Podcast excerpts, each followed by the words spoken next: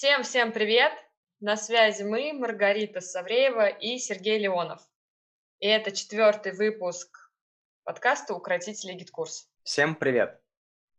Сегодня мы поговорим о ценообразовании. Очень часто и очень много к нам поступает вопросов насчет того, что как же назвать цену, на основе чего ее сформировать. И, соответственно, сегодня разберем этот вопрос. И хочу сразу проговорить, обозначить, что мы опираемся только на свой опыт, как мы это понимаем и как делаем это мы. А с чего хотим начать? Гид-курс – это сложная составная услуга. Одну и ту же задачу можно настраивать по-разному. Сложность в том или ином случае разная, ситуация разная. Где-то надо срочно, где-то надо позже, где-то какие-то другие факторы э, мешают стратегия э, может быть разная и так далее. Да даже э, степень вашего участия как специалиста разный. Где-то вы просто э, механически реализуете а, работу и э, воронку, например, и вам не надо ничего продумывать, а где-то наоборот вы как раз-таки глубоко очень все продумываете, какие-то геморрои решаете, какие-то нестандартные решения находите, да, и, соответственно, здесь стоимость тоже будет разная. Отсюда э, становится очевидным, что цена не может быть фиксированной за одну и ту же услугу, так как она везде, в каждом конкретном случае, ну, разные факторы. Тут предлагаю привести пример, например, например, например, с вебинаром. Для себя вы можете решить, что вебинар будет стоить 10 рублей. И в каждом проекте заявлять об этом. Но с чем можно столкнуться? В одном проекте вебинара это может быть создать, э, например, форму регистрации, да, письмо после регистрации и саму вебинарную комнату. А в каком-то проекте вам потребуется выполнить всю цепочку от того же создания лендинга да, до продумывания реализации какой-то сложной автоворонки. Опять же таки, вроде бы это вебинар, но цена будет абсолютно разная у двух этих задач. На что стоит обращать внимание при формировании цены? Для нас это таких крупных тезисов, три крупных пункта. Это объем работ, сложность, решение, сложность реализации этих работ и собственные ощущения. Наверное, это будет сейчас как-то звучать непонятно абстрактно, поэтому раскроем каждый пункт. Что касается объема работ, э, мы здесь имеем в виду о том, что вообще в принципе нужно будет делать.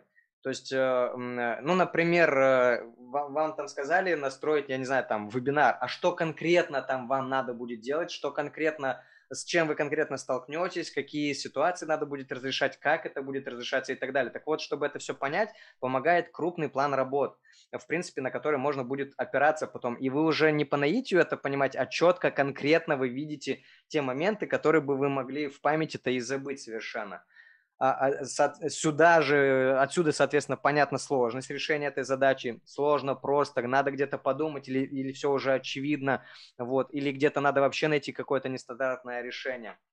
Ну а что касается ощущений, а, мы смотрим на то, ну вот посмотрели просто этот самый список там, да, задач, и просто по ощущениям э, понимаем, вот, ну, например, я хочу за эту десятку, за эту работу я хочу, например, десятку, и все чисто вот исходя из своих каких-то ощущений, исходя из своего некого опыта, э, того, который у вас уже есть. И важно понимать, что цена субъективна. Что одному дорого, то другому будут сущие копейки. Э, и это работает в обе стороны. То есть, как и для специалиста, один специалист за там двадцатку даже и глазом не моргнет, а для другого это будет уже существенная сумма.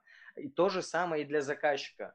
Одному заказчику тысяча будет дорого, а другому там 20 тысяч рублей, это типа, что за там вообще копейки, я там, ну, готов и больше платить.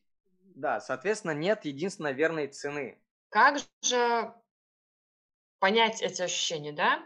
Один из способов, чтобы начать, в принципе, скажем так, работать с этими ощущениями, можно вычислить стоимость э, своего часа. И как это сделать? Для начала определить, какой доход оптимальный для тебя сейчас в месяц, да, э, какой комфортный, по желанию, по мечтам, я не знаю, как хотите. И, соответственно, вторым пунктом здесь будет, сколько времени вы готовы уделять работ, работе, часов в месяц, да, и отсюда рассчитываете стоимость своего часа. Так вот, когда вы знаете стоимость своего часа, и у вас уже есть план работы, о котором мы говорили ранее, то здесь вы сможете уже понимать, сколько времени у вас занимает та или иная работа. И на основе уже стоимости своего часа понять цену за этот объем работ. И когда вы получаете какую-то цифру, вы уже для себя смотрите, норм вам эта цена или нет. Может быть такого, что нет, что-то маловато, возьму-ка я побольше за это дело. И причем тут может быть, что если вы новичок, и вы не можете адекватно оценить, сколько у вас по времени займет та или иная работа. В этом нет ничего страшного. Назовите, ну, примерно посчитайте, да. В следующий раз просто скорректируйте. Возможно, у вас больше времени займет, возможно, меньше. В этом нет ничего страшного. Мы живые, реальные люди, и, и у каждого своя скорость работы. Понятное дело, тут может быть, что такое, когда вы совсем новичок, на ту работу, которую уже профессиональный спец или спец с опытом будет э, уделять там 5 часов займет работа, вы будете тратить на эту, на эту же работу 12 часов.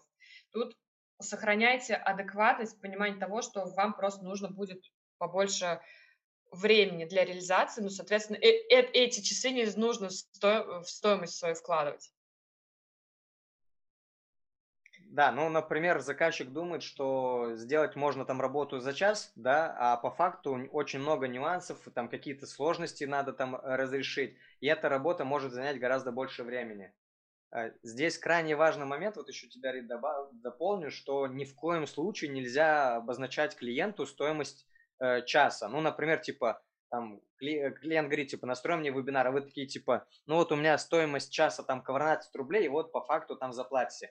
Тогда что получается? В таком случае от вас будет клиент ожидать... Ну, во-первых, э, если мы говорим про конкретную задачу, то мне непонятно, мне как клиенту, мне непонятно, сколько часов у вас это займет. А, я же не знаю, да. А, во-вторых, э, э, я не смогу вас проконтролировать, скорее всего, а по факту, ну, то есть нет прозрачности, нет ясности. И следующий момент, если не привязываться к конкретной услуге, то получается так, что Э, человек условно покупает там 10 часов вашего времени, и он просто впихнет туда вообще все. Вот просто он будет от вас ожидать вот прям на максималка, чтобы, чтобы вы за эти 10 часов все сделали. И это, ну, как-то вы по факту вообще, в принципе, не сможете это реализовать, так еще и вы будете недовольны, потому что, ну, ну в смысле, это стоит гораздо больше денег. А, например, у вас все равно есть какие-то сложности с э, определением вот той, самой стоимости там за час или вот с ощущением, все равно у вас есть какие-то проблемы с этим. Ничего страшного. Начинайте просто с любой вообще цены. Вот вообще не важно. Вот просто начните, просто сделайте. Не бойтесь продешевить или там наоборот слишком дорого обозначить цену. Да неважно. Если вам, например, сказали, что типа, ой, это дорого и отказались, но, во-первых, не факт, что это действительно дорого, просто, может быть, это для клиента дорого. А если уж все-таки вот вы понимаете, что, блин, ну вот вообще не покупает за эту стоимость, ну окей, тогда снижайте. Ничего в этом страшного нет. Вот за счет вот этого как раз-таки касаний, за счет опыта вы и поймете, вы и найдете ту самую середину золотую, когда уже, ага, вот, это норм. И, соответственно, каждый раз анализируя вот вы, например, обозначили стоимость, вы сделали свою работу, вам заплатили денежку, анализируйте. А вот, вот вы сделали такой-то объем работ, сопоставляйте это с суммой, которую вам заплатили, комфортно ли вам. Ну, например, если вы понимаете, что что-то, блин, ну вот я сделал, наверное, больше, что-то мне некомфортно. Окей, в следующий раз повышаете эту цифру, да? Или на, наоборот, такие, типа, о, мне все норм, мне здесь все устраивает. Или, о, я здесь даже дороже объявил, чем это можно было. И здесь уже думаете, либо оставляете как есть, либо чуть-чуть снижаете. То есть все это по ощущениям. Чтобы эти ощущения как-то почувствовать, надо сделать. То есть делайте как то, с чего-то, в принципе, начните. Поверьте, ощущения, они со временем в любом случае придут. Вам, э, не знаю, что это тело, психика, не знаю, вам в любом случае э, будет внутренняя чуйка того, что нет, что-то тут э, хочу больше. Ориентируйте. Да. Здесь вот, Рита, о чем ты говоришь, это про то, что когда ты еще не делал какую-то задачу, да, то ты и не понимаешь, а что там оно как. А когда ты уже реализовал, то ты можешь с чем-то сопоставить, на что-то опереться, с чем-то сравнить. Вот, вот мы про что по сути говорим. То есть пока не попробуешь, не поймешь. Еще можно сказать, что некоторые спецы делают прайс. И новички идут и сравнивают, например. Да, вы можете пойти сравнить, посмотреть, сколько стоит то или иное, хотя мы против прайсов.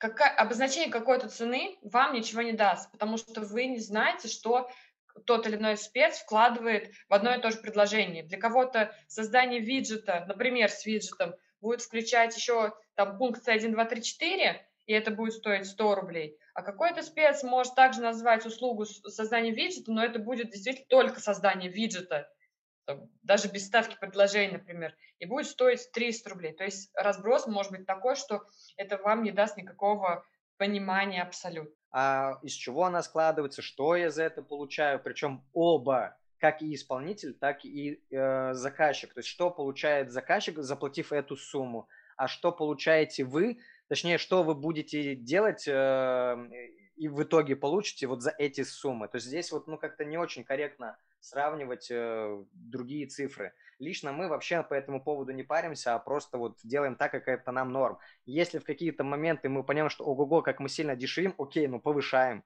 Но опять-таки мы повышаем не потому, что кто-то просто дороже берет, а мы понимаем, почему мы повышаем. Да, тут, кстати, важно отметить, что нужно понимать, что э, вот ощущение ощущениями, но когда ты назначаешь цену, ты, то ты можешь ее обосновать. То есть ты понимаешь, чем подкреплено, подкреплена эта цена. То есть твоим опытом, навыками твоими, э, теми, теми ценностями, которые ты даешь, что вкладывается в эту цену. То есть не да, вот, уровень... мы говорим про ощущение, но мы не говорим, что там вот я хочу, буду создавать предложение по 50 тысяч рублей, и идите к черту, если вы не хотите платить. Да, я художник, я так вижу. Нет, мы не про это. Мы, ну, то есть, опять-таки, надо на что-то опираться, из чего-то она должна складываться, а не просто в вакууме ценник и все.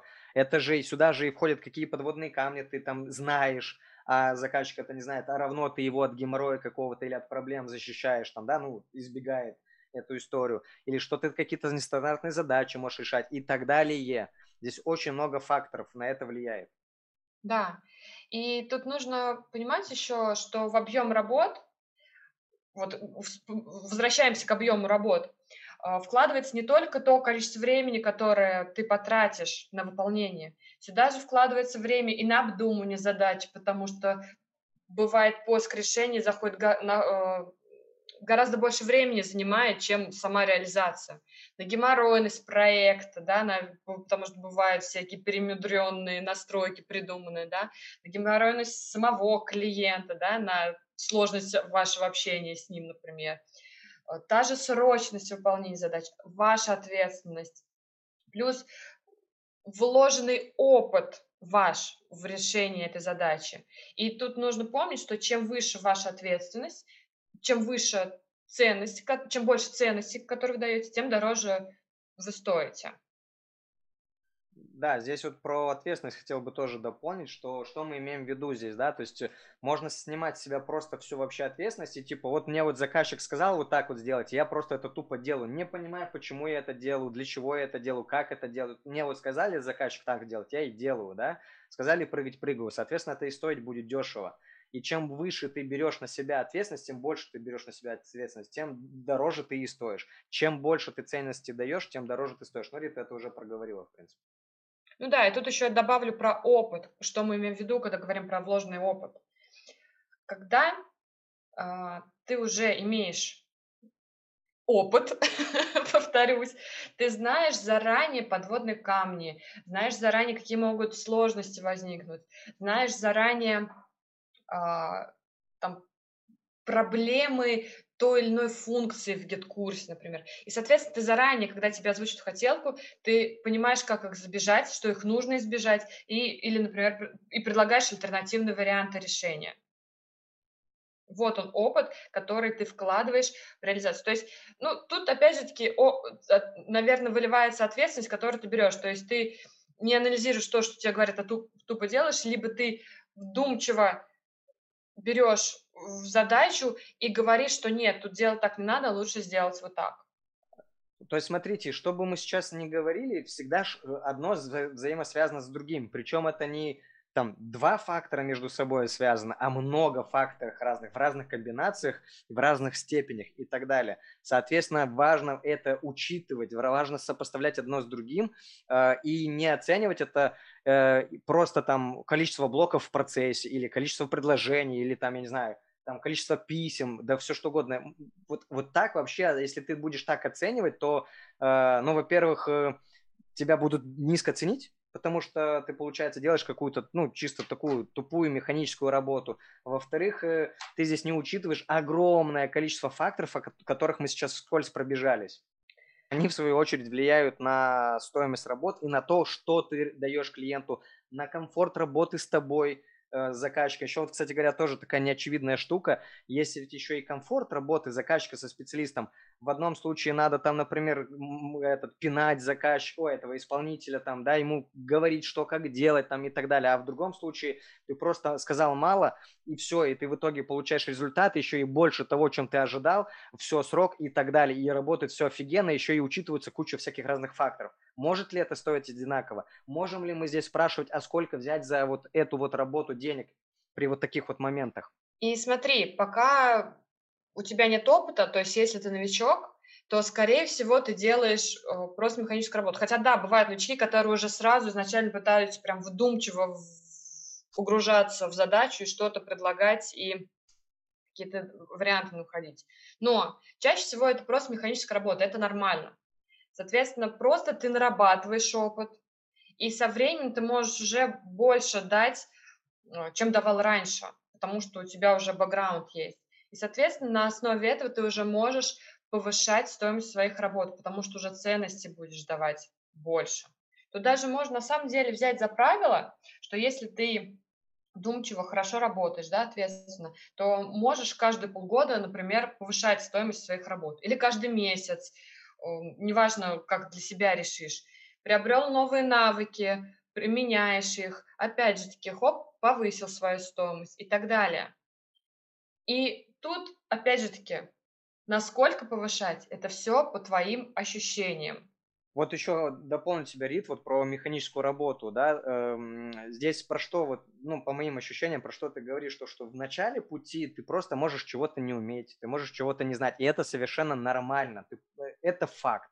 И, соответственно, ты просто приобретаешь опыт, ты приобретаешь знания, навыки какие-то, и, и понимая это, ты спокойно к этому относишься, окей, я сейчас делаю пока вот так, и стою я пока вот так потом, попозже я там приду вот к такой-то цифре. Опять-таки ты здесь себе обозначаешь, что ага, я вот хочу там приблизиться к такому-то, например, уровню, и все. А то просто очень многие люди почему-то это вообще никак не обозначают, они просто сразу хотят либо много зарабатывать, при этом не сопоставляя с фактом, э, либо вообще думают, а как же мне повысить цену? Вот как, повышай свой уровень постепенно и постепенно повышай стоимость работы.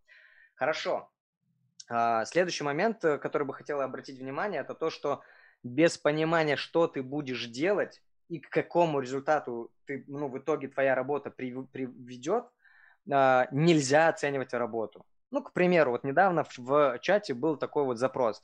А, сколько, э, нужно подключить GetCourse к Senler у, чтобы при покупке в, во ВКонтакте человек автоматически попадал э, в группу в Senler е. Ну, короче, сделать интеграцию Senler а и GetCourse а, да? И вот, типа, сколько это может работать стоить и сколько времени это займет. Ну, на самом деле, лично по моим ощущениям, нельзя здесь э, обозначить стоимость, потому что нет конкретики. То есть есть просто какой-то размытый запрос, но нет конкретики, непонятно, что сюда входит. Э, соответственно, нельзя э, обозначить стоимость в отрыве от действительности. Это вот то же самое, что мы говорили в текущем выпуске, что мы говорили в предыдущих выпусках про погружение. То есть мы же не знаем, что должно получиться. Мы не знаем, какая стратегия там внутри должна быть вообще в принципе. Не знаем даже контекста этого всего. Просто знаем интеграцию GetCourse а и ВК сделать. И все. Как мы можем это оценить? Да никак. Возвращаемся к плану работы предварительно его прописываем картинку, соответственно, план, и отсюда вот учитываем, добавляем еще сюда те факторы, о которых мы говорили ну, ранее. Итак, давайте резюмировать. В 99% случаев услуга по настройке курс является сложносоставной, и нужно об этом всегда помнить. Поэтому исходить нужно из того, что ты делаешь, и к какому навыку, к какому результату нужно прийти. Также цена – субъективное понятие. Всегда на любой товар найдется свой купец, свой покупатель. Отсюда же нет единственно верной цены, по которой должны мы все работать. То есть нельзя обозначить какую-то конкретную цену для всех, и все будут работать по этой цене. Все зависит от огромного количества факторов, и нашей собственной способности продавать свои услуги. И не только продавать свои услуги, но и давать результат. Ну и в целом, конечно, как то сам оцениваешь себя. И цену всегда можно изменить в любую сторону. Ты можешь ее повысить, можешь понизить, опираясь на собственные ощущения. Получи опыт, неважно по какой цене, не бойся продешевить. Э, обозначь какую-то, хоть какую-то цену, со временем ты поймешь э, комфортную для тебя. Если, а если ты уже год работаешь и все еще не знаешь, как, какую цену обозначить, ну вот как ее сформировать, скорее всего, ты не, об, э, не брал в расчет те факторы, о которых мы говорили, и не анализировал вообще, в принципе, Э, работу с каждым клиентом. Соответственно, начни все-таки анализировать, э, какие ресурсы тебе необходимы для реализации той или иной услуги, какой результат ты даешь клиенту, что тебе для этого нужно было и прочие-прочие факторы, и отсюда уже в следующий раз э, как-то сопоставляй это и ну, приведи какой-то цифре, и опять-таки постепенно-постепенно пробуй. Сначала эту цифру, потом вот эту цифру, и ты в итоге поймешь, а что тебе комфортно. Да, и в итоге ты найдешь комфортную свою стоимость. На этом, Сереж, предлагаю заканчивать. В принципе, все, что хотели, мы рассказали. Поэтому, ребят, спасибо за участие. В следующем выпуске мы с вами встречаемся уже втроем. К нам в гости придет Петр Пятипак и расскажет нам, как зарабатывать 100 тысяч. Что там просто тысяч, Сереж? Петр Пятипак э, расскажет о том, как э, зарабатывать 100 тысяч рублей, оказывая услуги по настройке гид-курс. Вот, точно. До встречи в следующем выпуске. Все, всем пока.